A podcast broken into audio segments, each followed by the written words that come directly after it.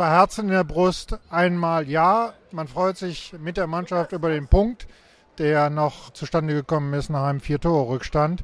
Äh, aber über 60 Minuten muss man schon sagen, wir hätten äh, die Rhein-Neckar-Löwen heute durchaus und äh, auch dann sehr verdient schlagen können. Löwenzeit, der BHC-Podcast. Präsentiert von den Sparkassen in Remscheid und Solingen. Weil es um mehr als Geld geht. Sparkasse. Hallo, ich bin Thorsten Kabitz. 25 zu 25 endet das Löwenduell zwischen den Bergischen Löwen vom BRC und den Rhein-Neckar-Löwen aus Mannheim. Der BRC holt in allerletzter Sekunde den Punkt und so klang ein großer Wurf der Erlösung.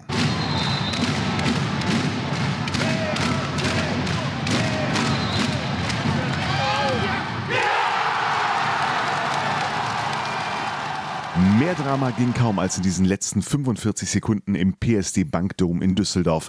Die Rhein-Neckar-Löwen mit einem Tor vorne, wieder im Angriff. Das Spiel scheint schon für den BRC verloren, aber dann ein technischer Fehler der Mannheimer. Der Ball wechselt plötzlich nochmal Hoffnung. Lukas Stutz gewirft, trifft aber nur die Latte. Die Zeit wird knapp. Der Ball bleibt bei den Bergischen. Sebastian Hinze wechselt noch schnell den siebten Feldspieler ein und dann Sekundenbruchteile vor der Schlusssirene hämmert David Schmidt die Kugel rein. 25 zu 25 unentschieden. Der Endstand, Erleichterung und vor allem viele Erkenntnisse bei BRC-Trainer Sebastian Hinze. Wir haben einen Punkt geholt gegen die Rhein-Neckar-Löwen, das ist gut einzuordnen, aber wir werden äh, viele Dinge aus diesem Spiel mitnehmen. Ich glaube, dass wir besser Handball spielen können als heute. Das steht, glaube ich, außer Frage. Ähm, aber wir haben ganz, ganz viel richtig gemacht. Also es ist nicht als Kritik zu verstehen, sondern eher als Motivation, dass wir äh, noch besser agieren können. Was genau der BRC mitnehmen kann aus diesem Spiel, in dem man erst so selbstbewusst wie schon seit Wochen nicht mehr begann, dann plötzlich irgendwie den Glauben und Mut verlor, aber am Ende doch noch alles gut wurde, darüber sprechen wir gleich ausführlich mit Sebastian Hinze. Wir hören bei BRC-Geschäftsführer Jörg Föste mal nach, wie so die ersten Tage als frisch gewählter DRB-Vizepräsident waren. Wir haben ein paar Stimmen noch dabei zur Arena-Diskussion und tippen schon mal das nächste Match gegen Wetzlar. Und das alles natürlich zusammen mit Thomas Rademacher, unserem Handballexperten aus der Sportredaktion des Solinger Tageblatts. Und diesmal nicht nur sprichwörtlich an meiner Seite, wir waren zusammen beim Spiel in Düsseldorf und gehen jetzt in die Podcast-Nachspielzeit. Top 25 zu 25. Ähm, ja, ein Spiel, der nicht nur zwei, sondern fast drei Halbzeiten bis zur 20. Minute hätte ich noch gedacht, ja, heute wird das was. Ja, tatsächlich. Erste Halbzeit fand ich, ähm, ich will jetzt nicht sagen überragend, aber also im Angriff fand ich es wirklich fast überragend, äh, was der BRC gezeigt hat. In der Deckung immer so ein bisschen löchrig. Das hat Sebastian Hinz auch hinterher angesprochen. Gegen Juri Knorr hat man das nicht so gut hinbekommen und äh, sind die Rhein-Neckar-Löwen auch immer wieder frei zum Abschluss gekommen. Aber im Angriff hat der BRC schon super gespielt und dann am Ende auch in der ersten Halbzeit zu viel liegen lassen gegen Katzigianis und äh, dann stand es plötzlich 13 zu 13. Da kamen noch ein paar Pfiffe hinzu. Also ich fand tatsächlich, dass die Unparteiischen sicherlich beidseitig, aber ich fand die krasseren Fehlentscheidungen waren gegen den BRC. Äh, die, die fand ich ein bisschen überfordert, die beiden Unparteiischen. Und äh, da hätte man also durchaus äh, mit einem zwei oder drei Tore Vorsprung, also ich ja, drei Tore waren es gefühlt schon Unterschied in der ersten Halbzeit und es steht halt nur 13-13. Von daher war es da ein bisschen unter Wert, das 13-13 aus BRC-Sicht. Gut, Pause hätte man denken können, okay, jetzt wieder nach vorne schalten, aber dann ist eigentlich erstmal genau das Gegenteil passiert. Genau, also da, es war irgendwie eine gewisse Verunsicherung dann da. Auch Katzigiannis hat halt weiter gut gehalten, da hat man nicht so richtig das äh, Rezept gefunden. Ich habe halt immer gedacht, ja, jetzt muss man hochschießen gegen den, weil der immer so früh runtergeht. Ist dann aber auch mal passiert, da fischte auch noch einen raus. Das war alles so ein bisschen unglücklich und da hat sich der BRC dann in ein ziemliches Loch gegraben, lag dann auch mit vier Toren hinten und ich hätte nicht geglaubt, dass man da nochmal zurückkommt. Aber es war tatsächlich so. Also ähm, da war echt eine Entschlossenheit und ein Kampf da, dass man dieses Spiel unbedingt, also dass man unbedingt dann doch noch was äh, mitnehmen wollte. Das fand ich schon beachtlich. In der Tat. Ne? Also man hat äh, dieses sich aufgeben war, war nie da und es hat ja dann auch, wenn auch bis zur allerletzten Sekunde tragen müssen. Ja, allerdings es waren dann in der Schlussphase auch einige Szenen, die richtig bitter waren. Ein Fehlpass von Arno Gunnarsson im, im Konter auf äh, Lukas Stutzke, wo er einfach frei durch gewesen wäre und der Arno wirft den Ball einfach ins Aus. Da waren schon ein paar Szenen dabei, aha, zum Haare raufen natürlich. Ähm, da hätte man schon viel früher einen Ausgleich machen können. So dauert es wirklich bis zur aller, allerletzten Sekunde, wo man dann äh, ja, für David Schmidt auf den Punkt spielt und äh, freut mich dann auch für ihn, äh, dass er das Ding dann da mit aller Gewalt reinnagelt. Thomas Schmirk war heute sicherlich eine ganz starke Stütze fürs Team. Ansonsten, ja, so in der Anfangsphase dachte ich, okay, könnte ein Tag für Linus Arnesen werden. Unterm Strich, ich weiß nicht, wer, ich bin nicht so ganz eindeutig, wer so richtig raussticht. Viele stark, aber so ganz rausgestochen, wer ist es aus deiner Sicht? Ich fand ähm, Lukas Stutzke richtig stark heute. Er hat zwar nicht so viele Tore gemacht, es sind nur zwei Stück am Ende gewesen, aber äh, hat weitergemacht trotz Fehlern und auch diesem, diesem üblen Stürmerpfiff gegen ihn. Er hat er sich nicht aus dem Konzept bringen lassen. Hat auch am Ende, der hätte fast das Spiel verloren, als er sich den Schuss genommen hat. Da sieht man ja auch die Überzeugung und den, diesen unbedingten Willen von ihm, dass das dann nicht immer in seinen noch jungen Jahren dann immer die beste Entscheidung war, ne, da, zu werfen. Ganz am Schluss haut er den Ball eben an die Latte mit 15 Sekunden oder so zu gehen da hat man dann Glück gehabt, dass man im Ballbesitz bleibt. Aber ich mochte diesen Willen dahinter, ähm, weil ich fand auch gerade, dass er zuletzt ein bisschen, ja, defensiv nicht, aber im Angriff so ein bisschen neben der Spur war und vielleicht auch ein bisschen niedergeschlagen wirkte er. Und das war heute überhaupt nicht zu sehen. Also heute fand ich ihn richtig gut und bin sehr froh, dass das dann äh, nicht bestraft wurde, dieser Lattenschuss eben am Schluss. Ihn, ihn fand ich äh, wirklich gut, auch wenn er nicht so viele Buden gemacht hat. Ansonsten, ja, wie du schon sagtest, an Mirkwa führt ja heute kein Weg dran vorbei, äh, dass er Spieler der Partie wird. Rudelfunk. Ein Punkt gesichert oder auch gerettet für den BRC, aber warum sind es nicht zwei geworden? Warum hat der BRC den Druck der ersten 20, 25 Minuten nicht über die komplette Spielzeit aufrechterhalten können?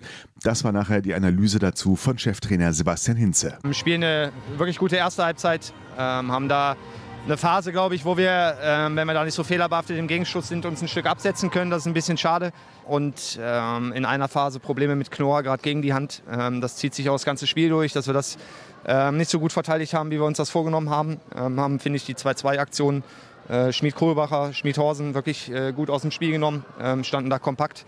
hatten natürlich einen guten Torwart hinten drin. und dann in der zweiten Halbzeit ähm, finde ich, dass wir im Angriff ähm, nicht das zeigen, was uns stark macht. Ähm, ganz lange Zeit erst äh, in dem Gefühl, dass wir das Spiel wahrscheinlich verloren haben, ähm, kriegen wir diesen Mut, den wir brauchen. Ähm, da müssen wir dringend dran arbeiten, ähm, dass, dass die Jungs den Mut immer haben. Die dürfen den haben, die dürfen Fehler machen, aber wir müssen mit 100 Prozent aufs Tor gehen. und ich glaube, gerade in der Phase nach der Halbzeit haben alle so ein bisschen ja, die Sorge, einen Fehler zu machen. aber Fehler gehören dazu. und das, das werden wir ansprechen. Trotzdem ähm, dass wir es dann schaffen, ähm, das Spiel eng zu halten, ähm, zeigt, dass wir im System äh, vieles richtig gemacht haben. Trotzdem glaube ich, dass wir, wenn wir heute ein bisschen mutiger gewesen wären, auch mehr als ein Punkt drin gewesen wäre. Auch wenn man natürlich sagen muss, dass dann am Ende der Punkt glücklich ist, dass wir, dass wir dann nochmal rankommen. aber die Jungs glauben bis zum Ende dran, nehmen auch ganz kurz vor Schuss dann den siebten Feldspieler an mit dem einen Spezialspielzug und äh, David trifft. Schönes Ende. Ähm, aber ich glaube, dass wir ähm, das besser können, als wir es heute gemacht haben. Mit einer Ausnahme, Torhüter Thomas Schmirk war 17 Paraden zählt die Statistik, darunter 1,7 Meter, Fangquote 40 Prozent. Das war die Lebensversicherung des BRC gestern. Aber davor lief nicht immer alles, wie es sollte. Was wir dann glücklicherweise in den letzten äh, zwei Minuten haben, äh, weil wir es wirklich in der Auszeit von Rhein-Neckar-Löwen nochmal ansprechen, dass wir jetzt auch die Abpraller brauchen. Und die kriegen wir eigentlich trotz guter Paraden ganz, ganz lange nicht. So, dass wir äh, immer in diesen Durchbrüchen breit, wo er heute wirklich sehr, sehr gut stand, ähm, dass wir ähm, äh, dann auf der anderen Seite die Abpraller nicht bekommen haben. Ne? Also von daher war es dann äh, schon Phasen, wo wir sehr, sehr lang verteidigen mussten. So, und die, die Schlagwürfe haben wir riskiert, das haben sie gut gemacht, äh, waren da auch sehr erfolgreich. Das war aber äh, in der Idee, ihnen das wegzunehmen. Das Einzige, was im Abwehrsystem nicht funktioniert hat, ähm, war wirklich diese Isolation ähm, und den, den äh, Spieler dann zum Kreis zu schicken. Denn wenn manche Fehler vielleicht doch vermeidbar gewesen wären, kommt dann nicht im Nachgang doch die Enttäuschung eher, dass es nur ein Punkt am Ende war? Nein, wir sind sehr, sehr glücklich mit dem Punkt. Ähm, das überwiegt heute, das wird auch morgen überwiegen. Ähm, trotzdem ist es unsere Arbeit, ähm, zu gucken, was wir in dem Spiel gemacht haben, was wir besser machen können, ob wir das zu 100 Prozent gemacht haben, was wir uns vorgenommen haben, ob ob die, die, die Spieler ja, so frei agiert haben, wie wir das hätten eigentlich heute machen können. Das habe ich ja schon beantwortet, dass ich finde, dass wir das äh, nicht zu 100 Prozent gemacht haben. Ähm, und da werden wir weiter daran arbeiten, weil wenn wir, wie in den letzten Spielen, äh, wenn ich Hannover rausnehme, wenn wir da dieses Grundsystem haben, dann sind wir wirklich gut ähm, und dann dürfen wir mutig sein. Ähm, und dann gehören Fehler dazu, die können wir locker kompensieren, wenn wir ganz, ganz viel äh, über, über das System und über das Team kompensieren. So, und äh, wenn wir den Schritt jetzt noch machen in den nächsten Wochen, das ist jetzt die Aufgabe. Ne? Diesen Schritt jetzt wirklich noch zu machen, dass wir ähm, wirklich ähm, die Spieler äh, mit ganz, ganz viel Selbstbewusstsein ausstatten, äh, mit ganz viel Mut, äh, weil wir können wechseln und es wird keinem hier der Kopf abgerissen, wenn mal einer einen Fehlschuss hat. Weniger Angst, mehr Mut fordert Sebastian Hinze. Wieder eine sehr reflektierte Analyse von ihm. Bei BRC-Geschäftsführer Jörg Föste klang das im Vergleich, fand ich, eine Spur positiver. Mit ihm hat Thomas Rademacher nach dem Spiel gesprochen. Jörg Föste bei mir. 25-25 gegen die Rhein-Neckar-Löwen. Ein Spiel, was ich schon in der zweiten Halbzeit, als man dann mit vier Toren hinten lag, dachte ich, okay, es läuft wie immer im PSD Bankdom. Wie hast du es gesehen? Also unter dem Strich war das ein äh, mehr als verdienter Punkt. Ich bin sogar der Meinung, dass wir den Sieg verdient gehabt hätten. Wir waren über ganz weite Strecken die bessere Mannschaft, haben äh, sehr viel von dem umgesetzt, was wir uns vorgestellt haben, vor allen Dingen im Deckungsbereich. Hatten mit Thomas war einen erstklassigen Torwart äh, zwischen den Pfosten. Und alles zusammengefasst hätten wir schon zur Halbzeit, äh, wenn wir diese individuellen Fehler nicht drin gehabt hätten zwischendurch, äh, schon mit drei oder vier Toren führen müssen. Insofern also zwei Herzen in der Brust. Einmal ja, man freut sich mit der Mannschaft über den Punkt, der noch zustande gekommen ist nach einem Vier-Tore-Rückstand. Äh, aber über 60 Minuten muss man schon sagen, wir hätten äh, die rhein löwen heute durchaus und äh, auch dann sehr verdient schlagen können. Ja, das meinte ich auch. Damit erste Halbzeit war ja, also 13 zu 13 ist ja ein Ergebnis unter Wert wenn man sich das Spiel anschaut. Waren ja dann auch ein paar Pfiffe dabei, wo, wo ich dann von außen schon sage, also Stürmervoll gegen Lukas Stutzke, niemals. Also unter dem Strich würde ich sagen, äh, beide Seiten haben sich äh, einige Male beschwert über die Pfiffe. Vielleicht ein, zwei Minus für uns. Ich denke aber nicht spielentscheidend. Dass es aber jetzt zum Comeback gekommen ist, nach dem, ich glaube, 18-22, ist dann natürlich auch ein bisschen glücklich, aber irgendwie, da war ja auch diese Entschlossenheit da, die man in Göppingen so ein bisschen vermisst hat, äh, dass man auch sagen kann, die Mannschaft hat es erzwungen. Das stimmt. Äh, wir haben, äh, wenn man schon die letzten äh, sechs Minuten nur nimmt, ja auch noch hinreichend Gelegenheit gehabt, das Spiel für uns zu entscheiden. Wir haben ungezählte Male den Ball weggeworfen im, im Konter. Wir haben Freie verworfen, wir haben Unkonzentriertheiten im Aufbauspiel gehabt, ähm, da die Bälle fallen lassen. Also wenn man das alles zusammen addiert, kommt man sicherlich auf eine zweistellige Zahl und daran merkt man schon, wie nah wir dem Sieg heute waren. Und im Angriff hat man sich auch wieder richtig wehgetan, kann man sagen. Ja, wir waren mal entschlossen und mal nicht. Ähm, also äh, wie Lukas gegen die Hand geht beispielsweise, das ist ein schönes Beispiel. Äh, wie Siemen gegen die Hand geht, ist ein schönes Beispiel in der zweiten Halbzeit. Das war Entschlossenheit pur und das führt dann auch gegen eine derartige Deckung der Rhein-Neckar-Löwen zum Erfolg. Äh, wenn man allerdings zögert und zaudert und einen halbgaren Schuss nimmt, äh, dann führt es eben nicht zum Erfolg. Und das heute, man, hat man heute beides gesehen. Wie war es denn für dich heute hier? Das erste Spiel als DRB-Vizepräsident. Musstest du dir viele Gratulationen anhören? Viele haben gratuliert, aber es war ein Spiel wie das andere. Alles klar. Danke dir. Gerne. Bis dahin. Ciao. Löwenzeit. Für Jörg Föste war es eine ziemlich anstrengende und aufreibende Woche. Zwischen der Wahl zum DRB-Vizepräsidenten und dem Spiel gestern gab es ja noch einen wichtigen Termin in Sachen Arena-Pläne. Die Stadt Solingen will tatsächlich eine neue, deutlich größere Version der Klingenhalle bauen auf dem Gelände am Weiersberg, wenn die Politik dem Vorhaben zustimmt. Mindestens 5000 Sitzplätze soll die neue Arena haben und könnte dann die neue Heimat des BHC werden. Das hatte sich der Club ja immer wieder gewünscht und auch viele BHC-Fans, insbesondere in Solingen, sind schwer begeistert. Katrin und Volker gehören dazu. Ja, ich als Solingerin wäre natürlich total aus dem Häuschen, wenn es zum Neubau ähm, am Standort Klingenhalle kommen würde. Wir warten ja äh, schon eine längere Zeit als Fans auf positive Nachrichten in Sachen Halle und das wäre definitiv einer, der auch äh, die Stadt Solingen aufwerten würde. Ich denke auch, dass man als sportliches Aushängeschild BHC doch ähm, auch mal eine moderne Halle braucht und gerade auch, äh, wenn man mal langfristig äh, im oberen Drittel äh, sich festbeißen will, dann ist man einfach auf so eine Halle angewiesen. Wir haben keine Großstadt, aber auch keine Kleinstadt in den letzten Jahrzehnten an Attraktivität verloren. Das gilt für die Industrie wie auch für die Kultur. Eine solche Halle würde uns gerade unter dem Aspekt der multikulturellen Zusammensetzung unserer Bürgerschaft sicherlich sehr helfen.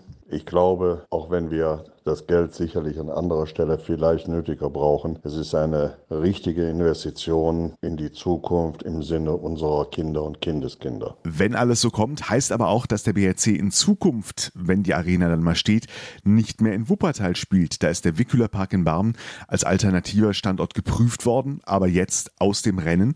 Allerdings hat der BRC natürlich auch in Wuppertal etliche Sponsoren und Fans wie Barbara. Die war weniger begeistert über die neuen Pläne. Was sollen wir zum Thema Halle noch sagen? Steht ja eh fest, dass die in Solingen gebaut wird. Für die Stadt Wuppertal ist das ein Armutszeugnis. Wir gehen schon seit den 90er Jahren zum Handball und hätten eine Halle in Wuppertal oder auch an der Stadtgrenze Wuppertal-Solingen befürwortet. Der angedachte Standort Wickeler Park in Wuppertal hätte eine gute Anbindung an den öffentlichen Nahverkehr und gute Parkmöglichkeiten. Also da wird es noch, wenn sich das alles konkretisiert, ein bisschen was zu tun geben, um das Bergische hinter der neuen Arena zu versammeln. Vielleicht hilft ja das Argument, nicht mehr nach Düsseldorf fahren zu müssen. Gestern übrigens nur 2268 Zuschauer im PSD Bank Dome. Da hatte man sich gerade für diese Top-Spiele ja eigentlich mehr erhofft. Aber auch da macht sich wie bei Events oder der Gastronomie in diesen Tagen immer noch ein bisschen Corona-folgebedingte Zurückhaltung bei vielen Menschen bemerkbar. Am kommenden Samstag spielt der BRC dann aber wieder zu Hause in Wuppertal in der Unihalle. Die HSG Wetzlar ist der Gegner und Tom weiß, was den BRC da erwartet. Die HSG Wetzlar kommt sehr stark, finde ich, dieses Jahr unter ähm, Benjamin Matschke. Schon viele Spiele gewonnen, wo ich jetzt das nicht unbedingt erwartet hatte, dass sie die gewinnen. Und äh, klassischerweise spielt der BRC immer enge Heimspiele gegen Wetzlar. Von daher erwarte ich auch am Samstag eins. Ich würde Wetzlar tatsächlich momentan ein bisschen in der Favoritenrolle sehen, aber ja, ein bisschen in der Favoritenrolle. Aber ich glaube schon, dass da was drin sein wird am Samstag. Das heißt, wenn du es in den Tipp packst? Ähm, dann glaube ich, dass es 28 zu 26 ausgeht für einen Bergischen HC. Ich hatte nämlich 28, 27 im Kopf, aber dann irgendwie eins von beiden wird es werden. So, Tom, wir sitzen noch im, wie heißt der jetzt? Du hast es so schön gelernt, Tom. PSD Bank Dome. Wir sind ganz stolz und machen jetzt Feierabend. Danke dir, Tom. Ja, auf Wiedersehen. Äh, vom zweiten Punktgewinn gegen die Ranecker Löwen seit mehr als sieben Jahren und zweiten Punktgewinn im PSD Bank Dome jemals. Löwenzeit, der BHC-Podcast. Präsentiert von den Sparkassen in Remscheid und Solingen. Weil es um mehr als Geld geht. Sparkasse.